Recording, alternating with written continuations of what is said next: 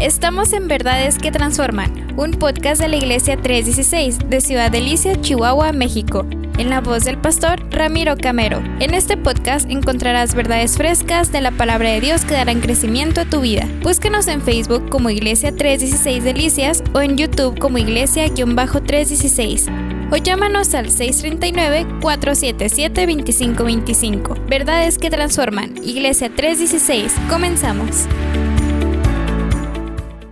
Segundo libro de Reyes, capítulo 4. Allí en el capítulo 4 del segundo libro de Reyes hay diferentes sucesos. Hay varios sucesos muy interesantes. Está el aceite de la viuda, está la tsunamita, eh, está la escuela de los profetas. Pero vamos a, centrarnos en, en, la tsunamita, en la casa de la tsunamita, de la mujer de Sunem y eh, el profeta. Segundo libro de Reyes, capítulo 4, versos 8 al 17. Vamos a leer algunos versículos esta noche. Y dice la escritura, aconteció también que un día pasaba Eliseo por Sunem. Y había allí una mujer, fíjese, importante, dice la escritura, que le invitaba, y escuche bien, insistentemente a que comiese.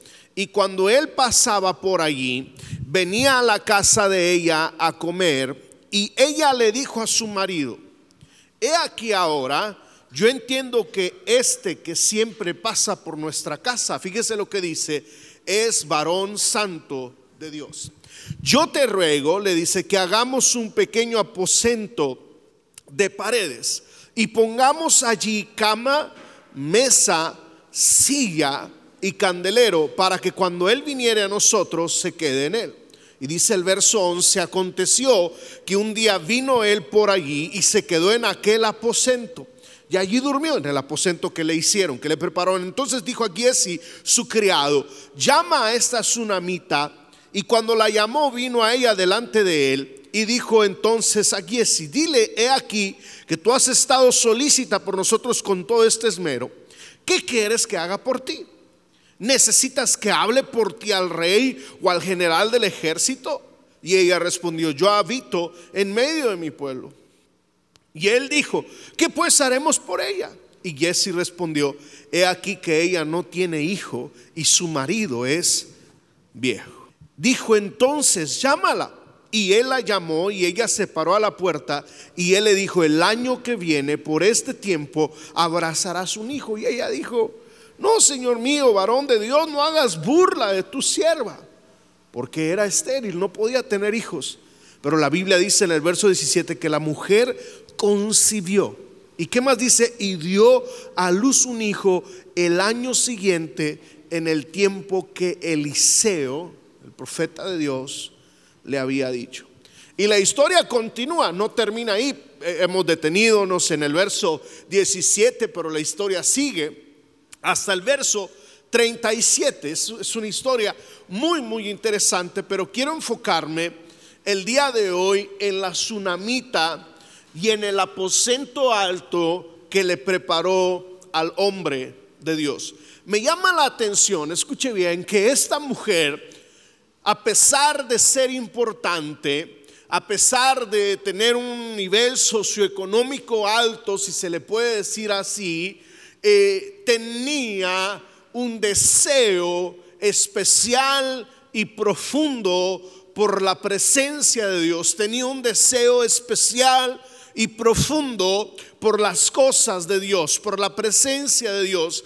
Y me llama la atención que de una casa ordinaria, o sea, de una casa común, logró hacer un aposento extraordinario, una casa extraordinaria, un lugar donde el poder de Dios se manifestó de una manera sobrenatural e impresionante. Yo quiero que veamos brevemente, rápidamente, el trasfondo de la mujer de Sunem. La Biblia dice en el verso 8 que era una mujer importante.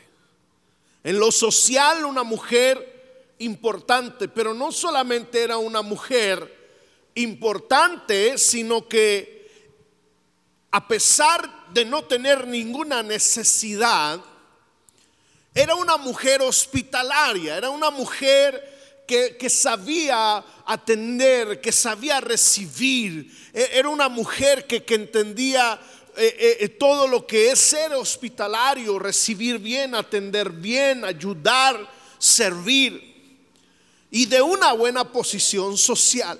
Y la Biblia dice que insistentemente, o sea, con insistencia, recurrentemente, todo el tiempo, incansablemente, incesablemente, invitaba al profeta Eliseo para que viniese a comer a su casa. Ahora, Eliseo iba mucho al monte Oreb y, se cree que, que, que Sunem estaba eh, al pasar, ya fuese de ida o de regreso al monte Oreb, y, no estaba muy, muy lejos del monte Oreb, Sunem.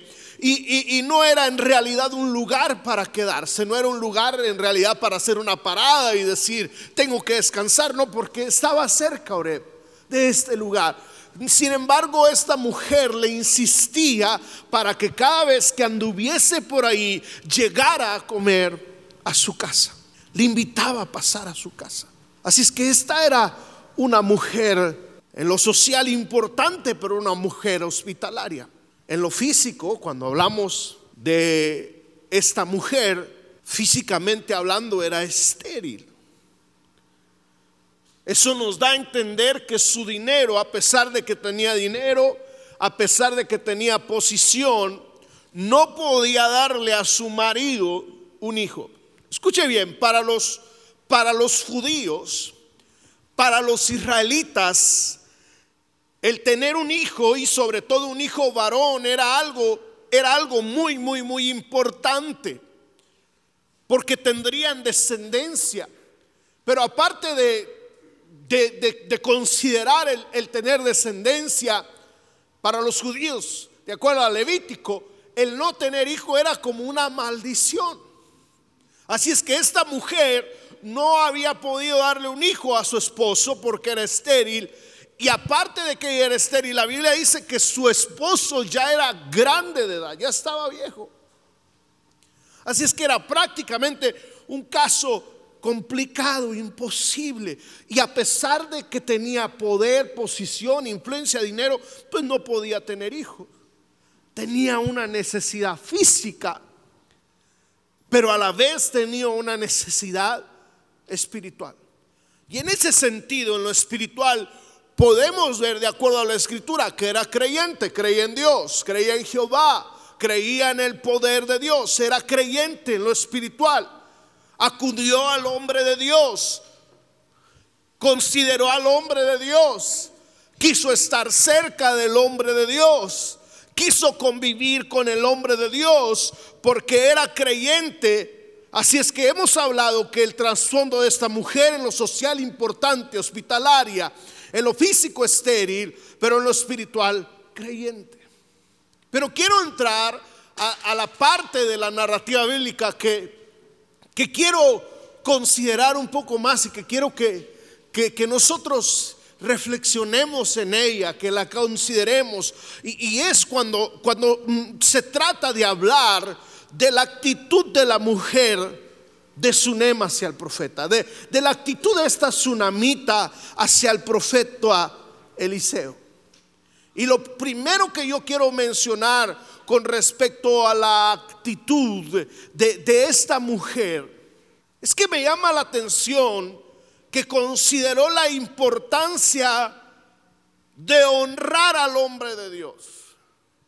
Lo vuelvo a decir, consideró la importancia de honrar al hombre de Dios. Mm, cuando, cuando uno se pone a ver la escritura y, uno analiza los hombres de Dios y, y las personas que estuvieron cerca de los hombres de Dios en la Biblia, encontramos que las personas que honraron, que cuidaron, que protegieron, que sirvieron, que ayudaron, que atendieron a los hombres de Dios, esas personas que hicieron esto fueron personas bendecidas.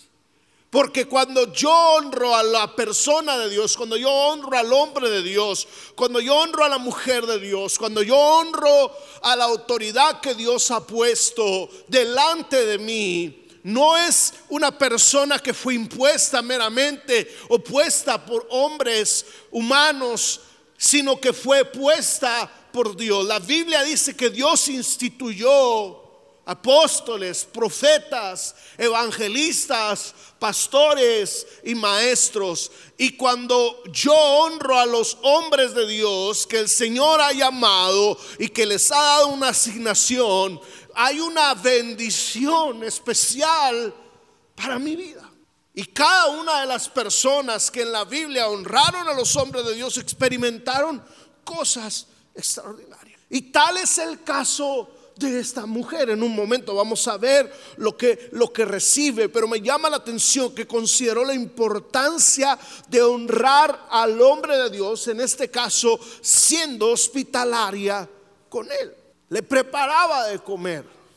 Me llama la atención que reaccionó a la santidad de Dios en aquel hombre, porque le dice a su marido, este es un santo hombre de Dios, o sea, reconoció la investidura de Dios sobre aquel hombre, reconoció la unción de Dios sobre aquel hombre, reconoció la autoridad de Dios sobre aquel hombre, reconoció la unción de Dios sobre aquel hombre. Y es que cuando nosotros honramos al hombre de Dios o a las personas que Dios ha escogido, que Dios ha llamado, y honramos a esas personas, aún haciendo lo más mínimo, respetándolo, amándolo, cuidándolo, aún dándole un vaso de agua, nosotros directamente estamos honrando a Dios. Y la Biblia dice que Dios honra a los que le honran. A mí me tocó crecer en un hogar cristiano, pero el Evangelio llegó a mi familia desde mi abuela, mi abuela paterna, la mamá de mi papá, el Evangelio llegó a ella primero. Yo soy tercera generación, si se le puede decir, de cristianos. Pero yo me acuerdo cómo cuidaba mi abuela del pastor, cómo honraba mi abuela la figura del pastor, cómo honraba mi abuela la autoridad del pastor. Y no solo lo vi, sino que escuchaba anécdotas, historias de cómo cuidaban, de cómo ah, se esforzaban por honrar, cuidar, proteger a los hombres de Dios. Cómo les atendían, cómo les servían. Y ahora yo, yo con esto, yo no, en lo personal, yo no, yo no le estoy pidiendo nada. Quiero ser bien claro. Para mí, el punto es que hay algo cuando nosotros honramos a los hombres de Dios. Y, la razón por la que estoy siendo enfático en esto es porque siento y veo que ahora las nuevas generaciones han perdido el sentido y la importancia de honrar a los hombres de Dios. A mí me sorprende cuando veo a un papá que, que, que, ve a su hijo que le llama al pastor por un nombre normal, así por su nombre, fulano. ¿Qué esperanzas que yo le fuese a hablar a mi pastor por su nombre sin que mi papá me dijera o mi abuela me dijera, hey, respeta al pastor, ¿qué te pasa? ¿Cómo le vas a hablar así por su nombre? Y como que si hoy en día desde ese punto se va perdiendo la importancia de, de respetar y de honrar a las personas, a los hombres de Dios, mujeres de Dios, las figuras eh, eh, pastorales que el Señor ha escogido para un lugar en específico.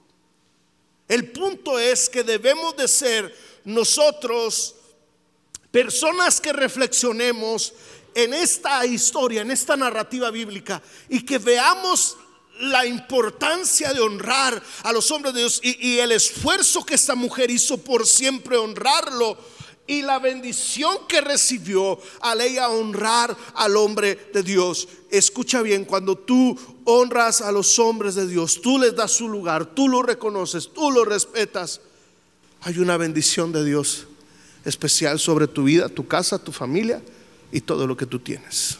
Y yo pensé que alguien iba a decir amén. Cuando honramos a los hombres de Dios, Él nos honra. Pero avanzo. No solo consideró la, importancia de, de honrar al hombre de Dios, sino que entendió la importancia de preparar un aposento para el profeta. Lo vuelvo a decir. Entendió la importancia de, preparar un aposento para el profeta. Aposento eh, era un lugar aparte, un lugar eh, especial, era una habitación eh, especial, apartada, si se le puede decir, exclusiva para un uso particular.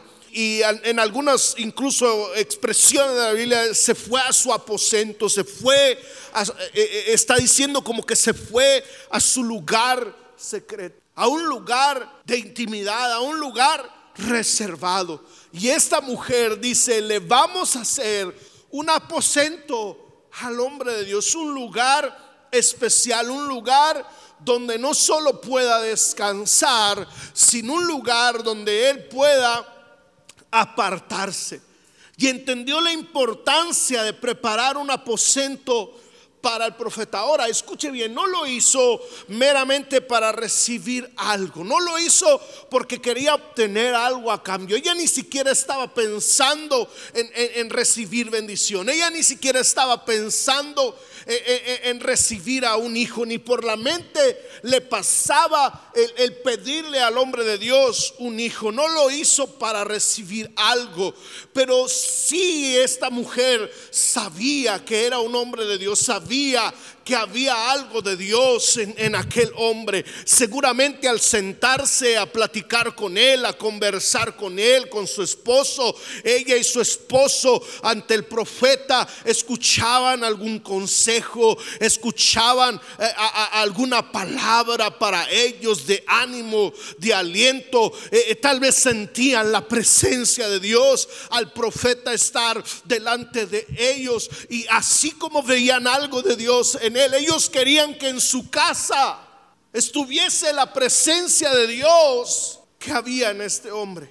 Querían aquello espiritualmente hablando que había en el hombre de Dios. Querían seguir sintiendo aquello que sentían cuando se sentaban a platicar con el hombre de Dios. Y me llama la atención que entendía entonces la importancia de preparar un aposento para el profeta. Eso me hace ver que esta mujer era una mujer sensible a las cosas de Dios. Eso me hace ver que, que no era una mujer que, que ignoraba las cosas de Dios. Esto me hace ver que no era una mujer que pasaba por alto las cosas de Dios, sino que me hace ver que era una mujer sensible a la voz de Dios, sensible a las cosas de Dios. Me hace ver que era una mujer que anhelaba la presencia de Dios. Me hace ver que era una mujer que anhelaba las cosas de Dios. Me hace ver que era una mujer que anhelaba la presencia de Dios. Y por eso le pide a su marido y, y le insiste a su marido que le hiciera un aposento al hombre. Había sido, me llama la atención que esta mujer había sido expuesta a las cosas de Dios, había sido expuesta a la presencia de Dios que había eh, en aquel hombre y era sensible porque había sido cautivada por lo que había en aquel hombre, por lo que había de Dios en la vida de aquel hombre. Y me llama la atención que entendió la importancia de preparar un aposento. Sabía que al preparar aquel aposento, la presencia de Dios que estaba en el profeta también estaría ahí. Sabía que la bendición de Dios que había en el profeta también estaría ahí. Sabía que lo de Dios que había en aquel hombre también estaría. Y, y me llama la atención que, muchas personas en la actualidad han sido expuestas a, la presencia de Dios, han experimentado momentos en la presencia de Dios, han, han sentido la presencia de Dios, han visto el poder sobrenatural de Dios y me llama la atención que siguen anhelando y deseando otras cosas y no tanto lo espiritual. Ella no fue una mujer que solamente experimentó la presencia de Dios que había en el profeta y dijo, ya con eso tengo, con eso hubo, ya, ya está bien, ya no necesito más. No, ella anhelaba fervientemente seguir experimentando la presencia de Dios que había en aquel hombre. Por eso la insistencia de preparar un aposento. Y el punto es que nosotros debemos de reflexionar en esto y ver la importancia de preparar un aposento. Cuando yo vengo a la casa del Señor con una actitud de búsqueda, cuando yo vengo a la casa del Señor con una actitud de adoración, cuando yo vengo a la casa de Dios con una actitud de búsqueda, cuando yo vengo a la casa de Dios con hambre de su presencia, cuando yo vengo a la casa de Dios dispuesto a recibir una palabra de parte de Él, cuando yo vengo a la casa de Dios dispuesto a experimentar su presencia, yo estoy preparando en el sentido espiritual un aposento, un lugar para experimentar la presencia de Dios. Estoy creando un espacio, un lugar en mi vida, en mi corazón para experimentar el poder de Dios. Pero ese aposento no solo lo experimento aquí, o ese aposento no viene a ser solamente ese lugar, sino que en casa yo puedo también preparar un lugar. En casa yo puedo preparar también un espacio. E, en casa yo puedo hacer un tiempo para que la presencia de Dios me visite. A mí me encanta llegar a las casas de cristianos, de hermanos, y llegar a la puerta y escuchar que está puesta la música, el, radio, el estéreo, la Alexa, el celular, no sé, la bocina, con alabanzas cristianas. Me encanta llegar a casas donde se está escuchando alguna predicación, porque esa casa está haciendo un aposento para que el poder de Dios se manifieste. Me llama la atención ir a negocios de hermanos de la iglesia y llegar a negocios donde llega gente que no es cristiana. Y me encanta llegar y escuchar alabanzas. Pero me sorprende que a veces voy a negocios de hermanos y tienen música secular para agradarle a la clientela. Pero no estamos aquí para agradar a la clientela. Estamos aquí para agradar a Dios. Y a donde quiero llegar es que las casas, los hogares, los corazones, los negocios que anhelan y desean experimentar el poder de Dios, experimentar la presencia de Dios, preparan un aposento, preparan el ambiente, preparan la atmósfera, preparan el lugar para que la presencia de Dios se manifieste. Que Dios despierte más en su iglesia hambre y sed de Él por su presencia. Porque la persona que tiene hambre, la persona que anhela la presencia de Dios, prepara un lugar, aparta un tiempo, prepara el aposento. Y que nos lleve el Señor a prepararnos, a, a preparar un lugar, a preparar un tiempo donde como familias, como personas, podamos experimentar el poder de Dios en una manera especial y sobrenatural. Así que esta mujer entendió la importancia de preparar un aposento para el profeta, porque era sensible, porque había sido cautivada por la presencia de Dios que había en el profeta. Yo te pregunto, ¿qué es lo que te cautiva? ¿Qué es lo que te mueve? Porque hay cristianos que han sido expuestos a la presencia de Dios y no han sido cautivados, se dejan llevar por otras cosas, pero que el Señor nos cautive y, y nos jale y nos atraiga con cuerdas de amor y misericordia y podamos este año que está a punto de terminar y el que está a punto de comenzar, ser creyentes que preparan un aposento para el Señor. Pero sigo, avanzo. No, no, no solo entendió la importancia de, de preparar un aposento, sino que hizo lo que sigue, pagó el precio de un aposento. No solo entendió que era importante tener un aposento, no solamente entendió que si allí estaba el hombre de Dios, algo de Dios iba a haber en su casa, sino que pagó el precio del aposento. Y muchos, muchos entienden la importancia del, eh, del aposento, pero no todos están dispuestos a pagar el precio del aposento, porque tuvo que pagar el precio de insistirle al marido, tuvo que pagar el precio de persuadir al marido tuvo que pagar el precio de convencer al marido para que soltara la plata para preparar aquel cuarto, ¿sí? Pero aparte de levantar paredes, de, ponerle techo, de hacer el piso, la Biblia dice que lo equipó con lo más necesario. Le puso cama, le puso mesa, le puso silla y le puso un candelero también pagó el precio económicamente hablando de una habitación que tenía lo más necesario para que el profeta en aquel tiempo pudiera estar a gusto. E, y, me llama la atención que al ella pagar ese precio, escuche bien, de, de ese aposento, esa, esa casa ordinaria se convirtió en un aposento extraordinario. Esa casa ordinaria, al pagarse el precio de un aposento, se convirtió en algo glorioso, en algo sobrenatural, porque le hizo espacio a lo sobrenatural. Y cuando hablo de que le hizo espacio a lo sobrenatural, al profeta ver lo que esta mujer hizo al profeta, al, el profeta al ver el precio que esta mujer pagó, el tiempo, el esfuerzo, el sacrificio. Dijo, ¿qué puedo hacer a cambio de ella? ¿Qué, qué podemos hacer por ella? Le dice a su criado, aquí es. Y ella no está esperando recibir nada.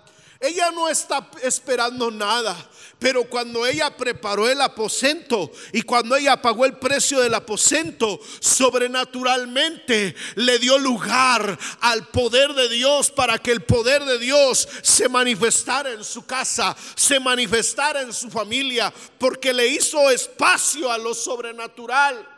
Y el criado le dice, ¿sabes qué? Está estéril, no puede tener hijos. Y el profeta la ve y le dice, hey, el año que viene vas a tener un hijo, en tus brazos vas a tener un varón que ella era estéril y dice, no, no se burle de mí, profeta, no, no me haga esto, no se burle de mí, no, no juegue con mis sentimientos. Y el profeta le dice, no estoy jugando con tus sentimientos, eso vas a tener. Y la Biblia dice en el versículo 17 que al año que vino, al dar vuelta el año, ella tenía un hijo en sus brazos. No lo hizo para recibir un hijo, pero al preparar un aposento, al pagar el precio de una, de una el poder sobrenatural de Dios se manifestó en su casa y en su hogar y lo que más ella anhelaba y deseaba y lo que más ella veía inalcanzable e imposible, lo recibió y a vuelta de año tenía un hijo en sus brazos, sin necesidad de ver médicos, sin necesidad de ir con el curandero, sin necesidad de pagar por un tratamiento. Pagó el precio del aposento y a vuelta de año tenía en sus brazos un hijo. Y ahora su esposo y ella podían tener descendencia. Y ahora ella y su esposo tenían dignidad. Y ahora ella y su esposo ya no eran señalados por los demás. Ahora ella y su esposo ya no eran burla de los demás, sino que eran motivo de plática con los demás. Y decían, ya viste que la tsunamita ahora tiene un hijo. Ya viste que ahora tienen descendencia. ¿Por qué sería, oye? Pues dicen por ahí que porque le preparó un lugar al profeta. Dicen por ahí que porque hizo espacio para lo sobrenatural. Dicen por ahí que el hombre de Dios en agradecimiento dio una palabra. Yo no sé si me estoy explicando. Yo no sé si alguien está captando el mensaje. Pero cuando yo le hago espacio al poder sobrenatural de Dios, cosas extraordinarias suceden. Cuando tú pagas el precio del aposento, cuando tú inviertes de tu tiempo al venir a la casa de Dios, cuando tú inviertes de tu tiempo al buscar la presencia de Dios en tu casa, cuando tú buscas que en tu casa eh, eh, haya, haya seriedad, cuando tú buscas que en tu casa haya santidad, cuando tú buscas que en tu casa esté la presencia de Dios, cuando tú buscas que en tu casa se honre el nombre de Dios, cuando tú buscas que en tu casa se adore y se alabe el nombre de Dios. Y no solo en tu casa, sino que cuando tú vienes a la casa de Dios con esa actitud de búsqueda e inviertes tu tiempo aquí y te esfuerzas en adorar y te esfuerzas en buscar la presencia de Dios. Yo no sé si alguien me está escuchando. Tú haces espacio a lo sobrenatural. Tú preparas ese aposento y cuando ese aposento se prepara y tú pagas el precio es inevitable que la presencia de Dios descienda. Experimentamos la presencia de Dios. Experimentamos el poder de Dios cuando se paga el precio del aposento. A veces va a costar tiempo, busca dinero. Cuando tú inviertes en el reino de Dios, cuando tú eres generoso para la obra de Dios, cuando tú eres generoso con los hombres de Dios cosas sobrenaturales van a pasar. Pero avanzo para terminar. Por cuanto ella entendió la importancia del aposento, por cuanto ella honró al hombre de Dios y por cuanto ella pagó el precio del aposento, ella recibió un milagro glorioso, un hijo. Pero escuche bien, no lo voy a leer porque son muchos versículos. La historia sigue narrando a partir del verso 18. Y la historia dice que aquel niño o aquel bebé crece, es un niño. Algunos teólogos dicen que tenía por ahí entre 5 y 8 años. Y le comienza a oler la cabeza, está en el campo con su papá. Su papá era agricultor. Y, y va con su papá. Un criado lo lleva con su papá y le dice que le duele la cabeza al parecer se deshidrató o sufre como una insulación, insolación. Y el niño cae ahí, desmaya ahí. Y el niño muere. Aquel niño que habían esperado tanto, aquel niño que anhelaban tanto, aquel niño que había venido a honrar la casa, aquel niño que había venido a adornar la casa, aquel niño que había venido a traer alegría y felicidad a la casa. Había muerto. Pero entre líneas, si usted lee, se lo llevan a la mamá.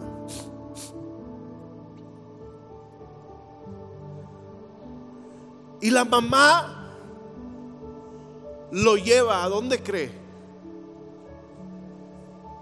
No al hospital, no con el doctor. Yo no estoy diciendo que sea malo ir a esos lugares, sino que lo lleva al aposento donde ella le había preparado un lugar al profeta. Y eso me lleva a, a, este cuarto punto, que es que se aferró al aposento. No solo entendió la importancia del aposento, no solo pagó el precio del aposento, sino que se aferró al aposento. Porque dijo, aquí hay algo de Dios en este lugar.